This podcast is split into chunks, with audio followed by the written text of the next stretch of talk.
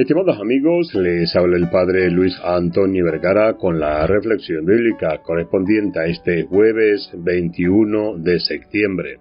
El Evangelio está tomado de San Mateo capítulo 9, de 9 al 13. Cada 21 de septiembre, la Iglesia Católica recuerda la figura de San Mateo, apóstol evangelista, quien vivió en Cafarnaúm, a orillas del lago de Galilea, y quien fue elegido por el mismo Señor Jesús para ser uno de los doce.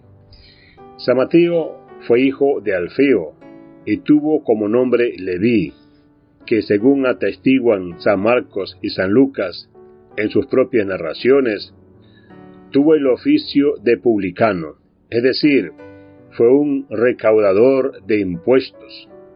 Los publicanos solían ser personajes acaudalados, pero al mismo tiempo repudiados. Primero, porque los impuestos que recaudaban eran considerados injustos. El caudal iba a manos de los romanos y excesivos. Y segundo, los recaudadores se enriquecían a costa de la pobreza de su propio pueblo. Aquello bastaba para que se les considerara pecadores públicos y hombres corruptos según la ley de Dios. Sin embargo, nada de esto le importó a Jesús, quien un día, al pasar, vio sentado a Mateo, cobrando el impuesto, y lo llamó. Le vi, como se llamaba antes de ser discípulo de Cristo, escuchó aquel llamado a ser apóstol y sin dudar se levantó y siguió al Maestro. El mismo episodio aparece en los otros evangelios sinópticos, en Marcos, Lucas. San Mateo es siempre mencionado en el grupo de los doce. San Mateo es siempre mencionado en el grupo de los doce ocupa el octavo lugar en la lista de los doce que aparece en los Hechos de los Apóstoles, Hechos capítulo 1 versículo 13, y en el relato de su propio Evangelio, Mateo 10 versículo 13.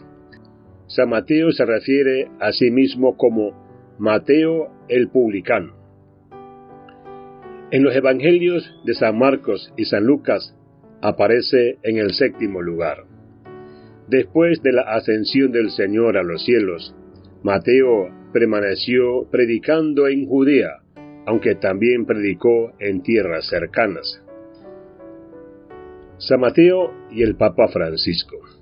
Se cuenta que un día como hoy, pero en el año 1953, Jorge Mario Bergoglio, el Papa Francisco, experimentó, luego de confesarse, la llamada a la vida religiosa en la compañía de Jesús.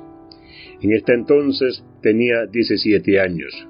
Hoy su escudo pontificio lleva inscrito el lema, lo miró con misericordia y lo eligió.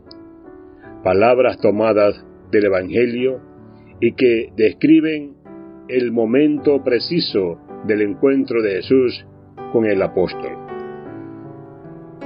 Que Dios les bendiga a todos.